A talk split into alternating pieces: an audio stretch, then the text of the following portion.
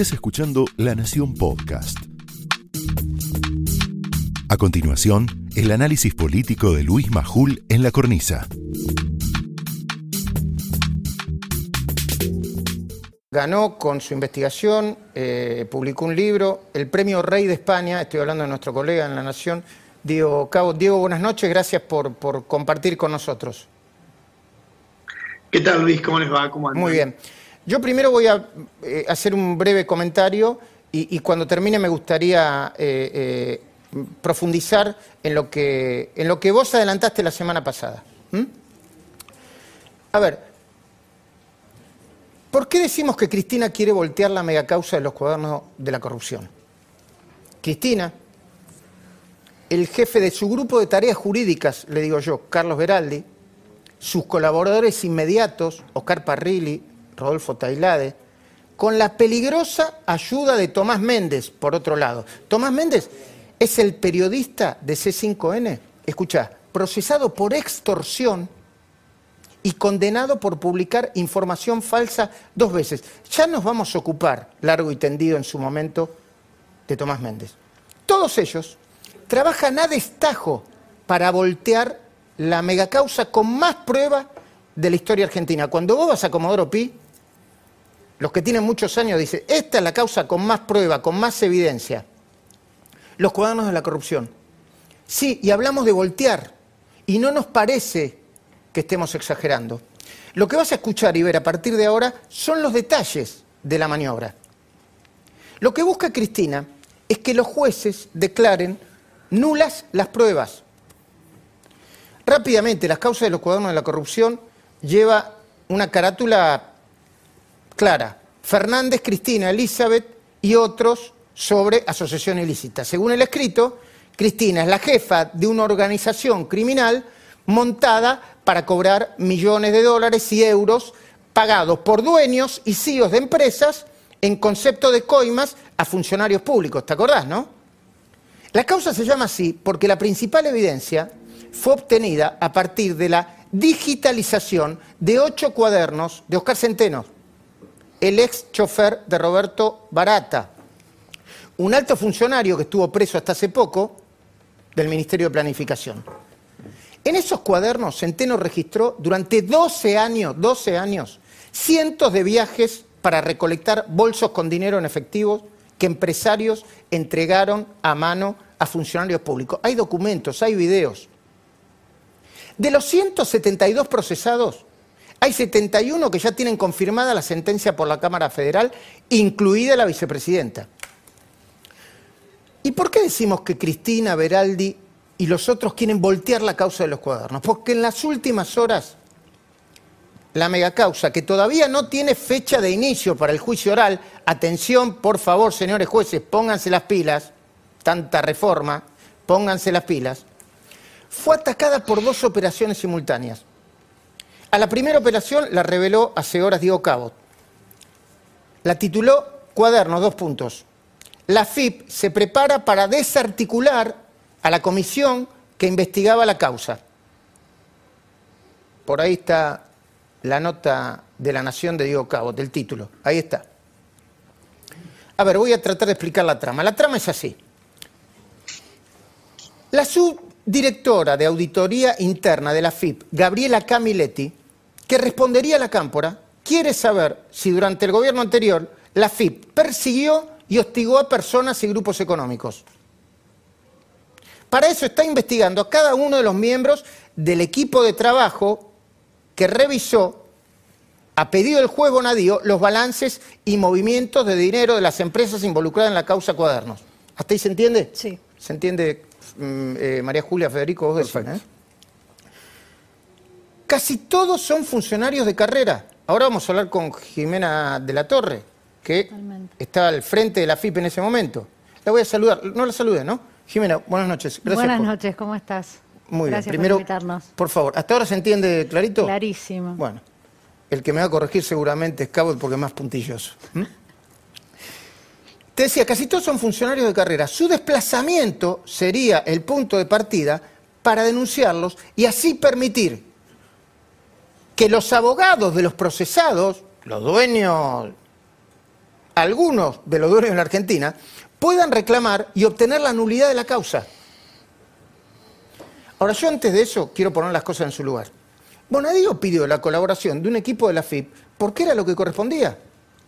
Los funcionarios tenían que confirmar, entre otras cosas, esto lo dice Cabot en la nota también, si, como sucedió en la mayoría de los casos, los pagos indebidos, porque eran bolsos, a los funcionarios, en negro, figuraban o no en los balances de los grupos económicos. Y así se iniciaron, creo, decenas de causas penales. ¿Se entiende? La única manera de que los que tenían los ejecutivos para justificar la salida de dinero era a través de compra de facturas truchas. Y ahora se supo a través del propio Cabot que la titular de la FIP, Mercedes Marcó del Pon, recibió dos pedidos formales para auditar y eventualmente castigar a los integrantes de un equipo de cerca de 70 personas que hicieron el trabajo oficial a pedido del juez. ¿A qué no te imaginás quiénes se asociaron para hacer esos pedidos formales? Pedido formal a la FIP, ¿eh? La vicepresidenta y Cristóbal López. Vamos de nuevo. La vicepresidenta y Cristóbal López. La vicepresidenta por la causa cuadernos. Y en el caso de López, también le quedaría como anillo al dedo para argumentar que este equipo de la FIP lo persiguió en la causa que más lo preocupa, el juicio en el que está procesado por quedarse con casi mil millones de dólares, una denuncia hubo el Conadamón de este diario, al retener de manera fraudulenta el impuesto a la transferencia de los combustibles, con sorpresa hoy. ¿Hasta acá estamos bien? Diego Cabo, ¿hasta acá estamos bien? Bien deprimidos. sí, sí, estamos bien, está muy claro. ¿Me ayudas a entender más? Bueno, en realidad hay que entender cuál es la información que sale de la FIP. No te olvides que la FIP tiene un secreto de sumario, que es perdón, un secreto eh, eh, impositivo, secreto fiscal se llama, y que solamente se levanta, en teoría, a pedido de un juez, ¿no? Más, más allá de que a veces vemos publicaciones de un lado y de otro con algún que otro de, eh, secreto fiscal revelado. Pero lo real es que un juez le puede pedir, obviamente, a la FIP cualquier tipo de información. Entonces, eh, en aquel momento hay una nota interna que yo vi que, mm, que está firmada, que, tiene un número y un registro y que el entonces titular de la FIP, que era Cuccioli, ¿te acordás?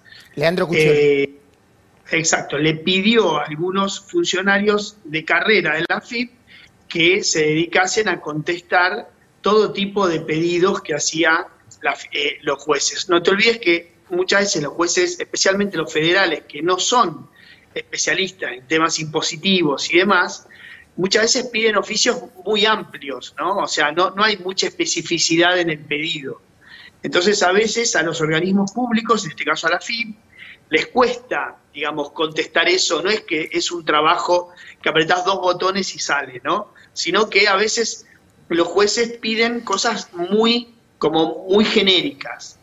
Entonces eh, se arma esa comisión básicamente para contestar una cantidad de pedidos. No te olvides, yo siempre digo lo mismo, no te olvides que estas empresas que finalmente están, cuyos titulares o directores están procesados, cobraban dinero en blanco y en pesos, porque eran contratistas del Estado. Entonces, sus ingresos eran en pesos y en blanco.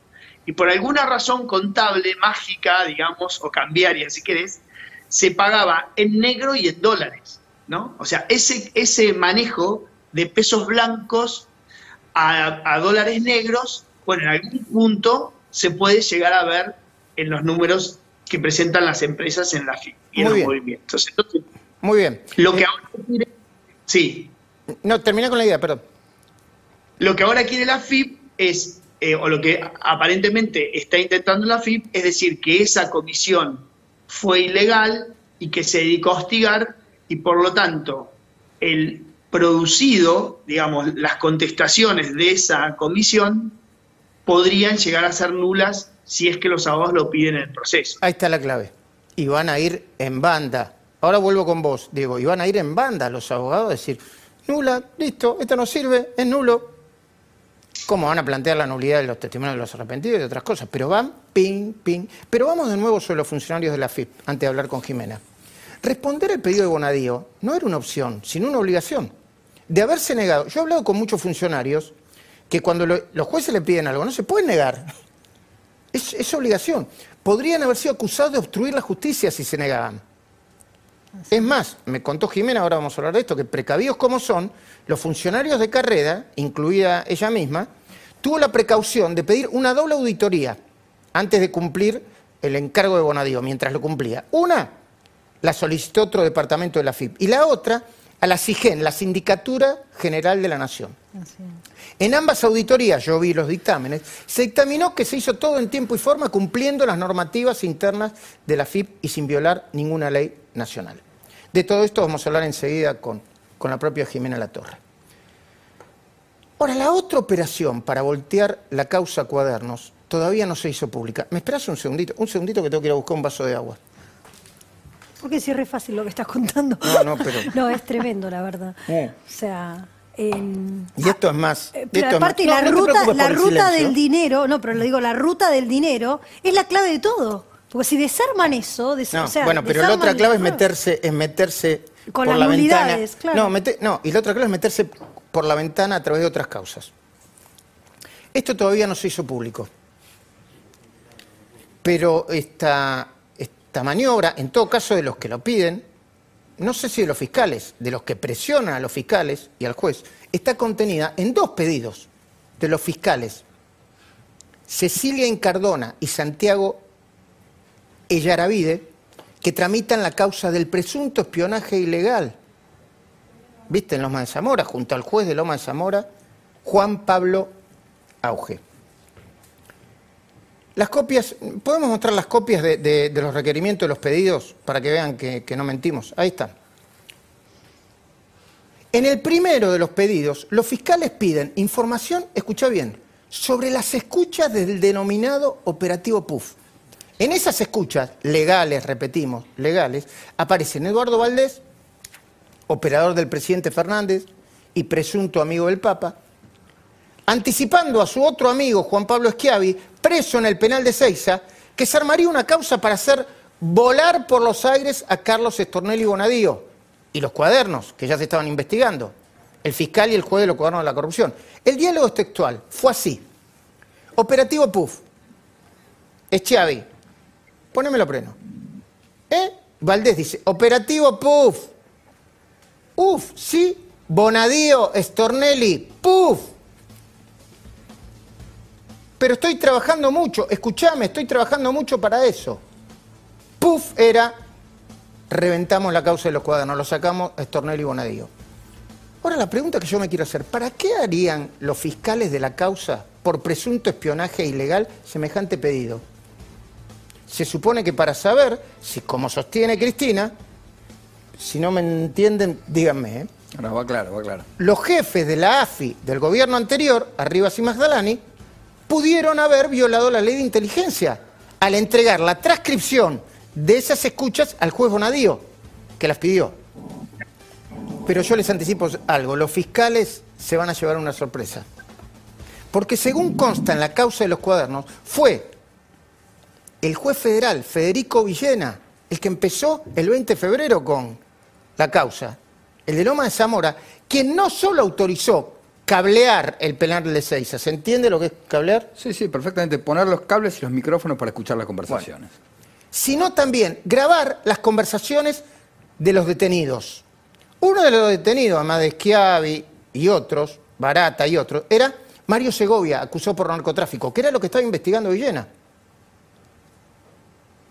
Pero Villena también instó al juez Bonadío, su colega, a pedir a contrainteligencia de la AFI el contenido de las escuchas y las transcripciones, donde aparecen, entre otros, Valdés y Schiavi.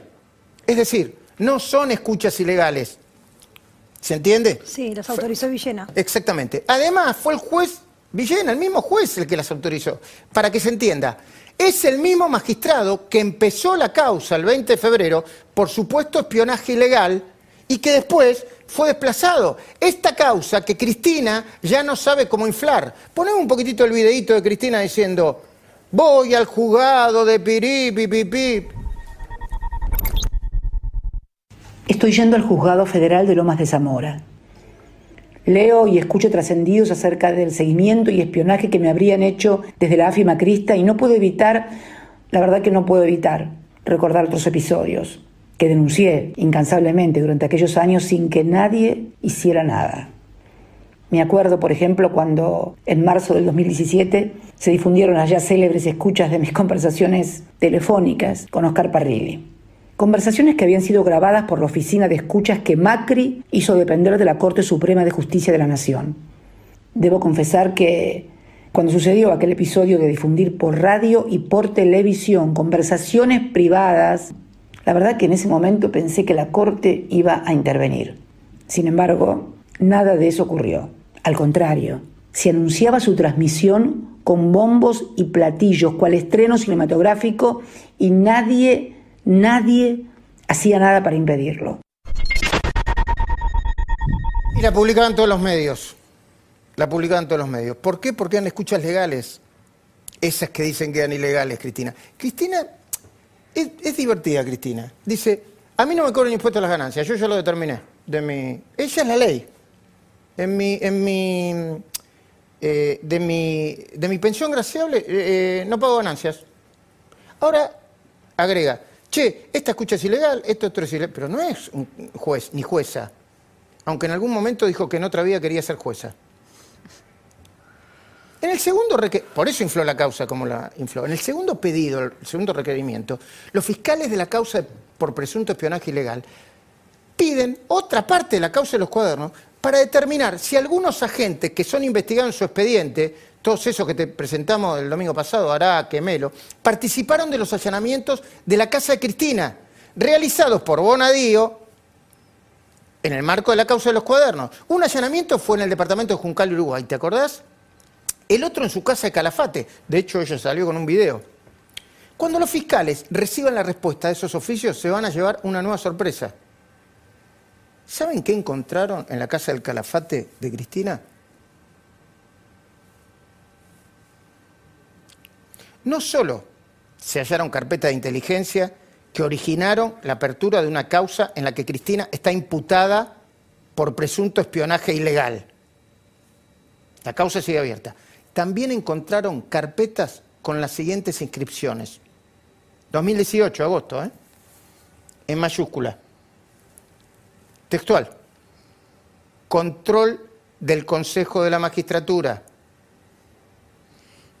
decía una carpeta. Designación y amiguismo en jueces, decía otra carpeta, en poder de Cristina. Forum shopping, decía otra carpeta. Manipulación de la justicia. Reclamos de una reforma judicial. Es decir, los asuntos que desde siempre obsesionan a la vicepresidenta. Y para terminar con este comentario, la pregunta que hay que hacerse antes de continuar es, los fiscales federales de Loma de Zamora quieren los detalles que piden a la causa Cuadernos para investigar a su ex jefe, el juez Villena, y deslindar responsabilidades, ya que acompañó la investigación desde el inicio, en febrero de este año. ¿O quieren demostrar, como sea, que los jefes de la AFI de Macri, tendrán que explicarlo ellos también, ¿no? Violaron la ley de inteligencia, según insisten en afirmar Cristina y su Armada Brancaleone. ¿Están buscando justicia de verdad? ¿O quieren dar a Cristina una buena excusa para voltear a través de presentaciones de nulidad la causa de corrupción más importante de la Argentina? ¿Están armando en suma un nuevo operativo PUF porque fracasaron con el primero que se quiso instalar a través de la causa que tramita en Dolores el juez federal Alejo Ramos Padilla? Por supuesto son solo preguntas. Porque los aprietes a los jueces los mismos aprietes a los que se refirió Parrilli no los hacemos los periodistas como María Julia, Federico, Hugo Machiavelli, Javier Mozo, Agustina. Nosotros seguimos la información. Los aprietes a los jueces lo hace, por ejemplo, un periodista procesado por extorsión que se llama Tomás Méndez, a la jueza federal María Servini de Cubría, quien tramitaba una causa contra Macri y otros hasta hace unas horas en base a una denuncia de Cristóbal López y Fabián de Sousa. Servini se apartó aduciendo violencia moral. ¿Sabes por qué? Porque este periodista arrancó dirigiéndose a ella con este término tan simpático. ¿Por qué no se deja de romper las pelotas? Mira.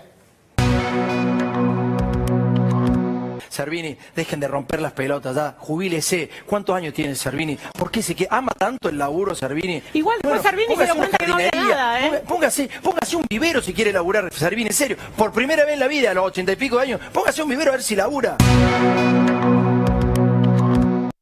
Human. Entender que las empresas no son todas iguales.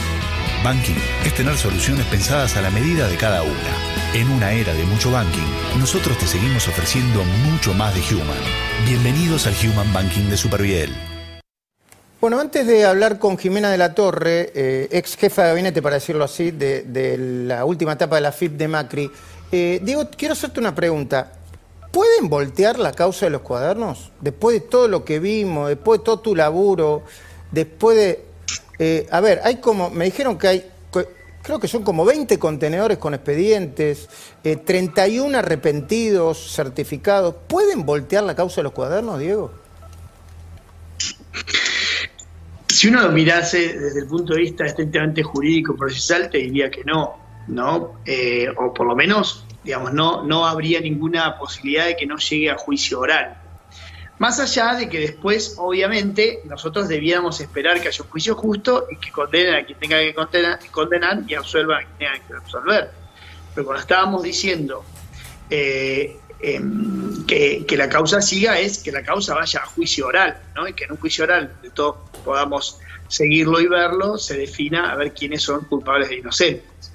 Entonces, pareciera que, que digamos, desde el punto de vista procesal, diría que no, porque todas, o la gran mayoría de todas estas bravuconadas públicas eh, que muchas veces nos acostumbran eh, abogados de bueno abogados de Cristina o de ese o de ese núcleo de exfuncionarios y demás y, algunos empresarios también eh, han sido planteadas ya en la justicia y han sido resueltas a veces por dos instancias ya no y algunas hasta por tres con casación y no les han dado la razón. Entonces por ese lado no. Ahora bien el problema que tiene Argentina es un problema de eh, de institucionalidad, ¿no? Y nosotros estamos enmarcados en, digamos, eh, somos espectadores de algunos tipos de proyectos y de iniciativas que van y que están forzando mucho a las instituciones. Entonces, desde ese punto de vista no hay que descartar nada, ¿no? O sea, desde el punto de vista institucional, la Argentina no se caracteriza por tener las instituciones más firmes que van a estar, digamos, impolutas ante, las, ante eh, la, eh, eh, ante la velocidad con fuerza o ante o, grupos de poder que les pegan, ¿no? En general se, se, se, moldean un poco de acuerdo a dónde vienen los, golpes, ¿no? Entonces hay que ver que, cómo responden las instituciones. Como te digo, desde el punto de vista profesional no, desde el punto de vista institucional siempre hay dudas. ¿Le puede pasar algo al equipo de la FIP que aportó información a pedido de Bonadío? Bueno, la verdad es que ahí lo que, lo que se está tratando eh, siempre es, básicamente, no sé si es algo puntual contra ellos, pero sí en general, ¿no? O sea, decidir o, digamos, lograr que la, que la información que ellos produjeron sea, sea la nula, ¿no? O sea, se, se anule o se intente voltear en la causa. O sea, lo que interesa es que esa información que básicamente produce prueba, porque es de una propia agencia del Estado, eh, deje de tener eh, implicancias judiciales. Más allá de lo que les pase a ellos internamente en la FIP, ¿no? que habría que ver cómo, cómo es eh, una institución que ahora está manejada por otra gente y con otro, digamos, con otra dirección, cómo se mantienen dentro de la estructura. Pero lo que te digo es, la finalidad de esto es que la, que la información que produjeron deje de producir efectos. Eh, eso mismo le voy a preguntar. Diego Cabo, muy agradecido por tu tiempo. Sé que trabajas mucho, que estuviste hasta hace un ratito cerrando una nota para La Nación. Así que la vamos a leer con mucho interés dentro de un ratito. Un abrazo grande. Un saludo grande. Muy bien. Jimena Torres, vos no perteneces más a la FIP, ¿no? No, no, no. No, no estoy trabajando más. El 10 de diciembre renuncié junto con Leandro Cuccioli. Ok. Eh, ¿Están persiguiendo a, las 70 personas del equipo que aportó información para la causa Cuadernos de la FIP? La verdad. la verdad, no solamente los están persiguiendo, los hostigan permanentemente, los han este, vapuleado. Es gente, hay que entender que, que el organismo, que la FIP es un organismo principalmente técnico y tiene que siempre ser apolítico. Nosotros cuando llegamos con Leandro pusimos muchísimo foco en eso. Eh, de hecho, teníamos un plan a cinco años para llevar a la FIPA a, compararse con administraciones tributarias eh, a las mejores del mundo, ¿no? Y, ver cómo ahora, de vuelta, volvemos otra vez al mal uso de un organismo público, en donde gente de carrera que han visto pasar presidentes, imagínate que el promedio de esta gente hace más de 30 años que trabajan ahí. no son macristas. Y no son macristas. No, no, para nada. De gente técnica, de carrera, profesional, tienen un conocimiento verlos encerrados en oficinas, con eh, bajas de calificaciones que redundan en, en sus salarios, con auditorías abiertas, siendo parias otra vez de eh, eh, escondidos, teniendo que estar, viste, apuntados con el dedo. ¿Por qué? Porque hicieron bien el trabajo que un juez federal que los apartaron, lo desplazan del lugar, lo los ponen desplazan a, del lugar, los ponen sí, ojalá los pusieran a hacer sellos. Los ponen a hacer nada, los llevan lejos, los mandan lejos. Y el final de una auditoría como esta, que además ya está auditado. Eh, está auditado el trabajo. El, trabajo está auditado. Esto, este, ah, este es el... Este es un pedido que eh, con el acuerdo de Leandro Cuccioli, de lo pedí yo por nota firmada. Para que auditen el trabajo. En donde expresamente le pedíamos a la CIGEN que auditara todo el trabajo que se había realizado en cuadernos, porque hay que tener en cuenta el volumen, ¿no? Estamos hablando de eh, más de 850 personas involucradas en esa causa. Estamos hablando de empresarios, familiares de los empresarios, funcionarios, empresas, grupos económicos, y ahí había que revisar 12 años de historia con evoluciones patrimoniales, balances, balances eh, eh, extracciones de efectivo en cuentas bancarias, así que se tuvo que salir a circularizar información. ¿por qué hace esto la FIP? ¿Es, ¿Es una presión de Marcó del PON? Es una presión... Eh, no creo que sea eh, Marco del Pont. Eh, bueno, acá Diego Cabot nos dijo que hubo un pedido formal de, Cristina Fernández, pero Recordemos no puede... La carátula de cuadernos. cuadernos es Cristina Fernández de Kirchner sobre asociación ilícita. Ella era la jefa de la banda. Entonces, ¿quién es la, la principal damnificada acá? Está claro. Entonces, cuando uno ve eso, una auditoría que ya, no sé qué va a auditar, porque ya la auditoría se hizo y es más, hasta en, eh, textualmente el, resultado de esa auditoría, que es de junio del 2019, dice, vemos como muy positiva la forma en que se organizó todo esto, el equipo. Entonces, eh, uno lo único que puede pensar es que después de esa auditoría viene el sumario, vienen las sanciones, viene de vuelta la persecuta a gente que solo hizo su trabajo. Es gravísimo, es gravísimo. ¿No tienen miedo de ser denunciados ante la justicia, además? Mira, todo es posible. Hoy que además las denuncias se revolean, es más, yo tal vez estando acá, mañana aparece una denuncia contra mí, seguramente van a decir un montón de cosas para desprestigiarme, no me cabe la menor duda. ¿Te importa eso? No, porque es la verdad que tengo la conciencia muy tranquila. He trabajado eh, con Leandro eh, de manera... Leandro, Leandro Cuccioli, ex, jefe de la FIP, perdón. Administrador de la FIP. Eh, yo era la mano derecha de él y trabajamos a conciencia y desde un lugar técnico. Queríamos volver a dignificar el rol del funcionario público, el funcionario de carrera, proteger ese rol. Y la verdad es que lo que te sucede cuando dañan así a las instituciones es que cuando entras a esos organismos, la gente tiene miedo, entonces se paraliza, no funcionan. La realidad es que hoy este daño lo que genera, porque lo he vivido de adentro, que nosotros cuando entramos con Leandro veníamos de la famosa filtración de datos, la gente frente a esas cosas se asusta y se paraliza. Claro, la filtración de los datos de la FIP que son hiperconfidenciales, ¿no? Fue tremendo. Entonces, frente a esa parálisis, la verdad es que hoy en día yo ya no sé si la FIP puede ser viable tal cual está funcionando, mm. porque lo conozco de adentro, sé cómo se paraliza la gente frente a estos temores. Mm. Me imagino 70 personas viendo este programa, o algunas 70 personas viendo este programa. ¿Qué, qué, van a hacer? Porque, mira, nosotros lo estábamos hablando con la producción. Nosotros esto lo vimos claramente con Campagnoli. A Campagnoli empezaron a hacer un juicio político y a la gente de Campagnoli, espectacular, lo, los metieron en una especie de ratonera. Donde Mi hermano estaba ahí, ¿sabes?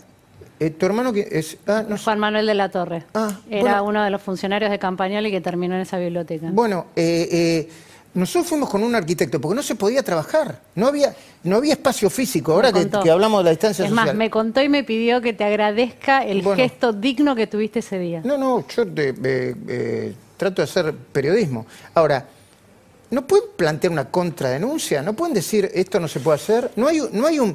Pero ya que hay tantos sindicatos y está muy bien, ¿no hay un sindicato que los, que los apoye?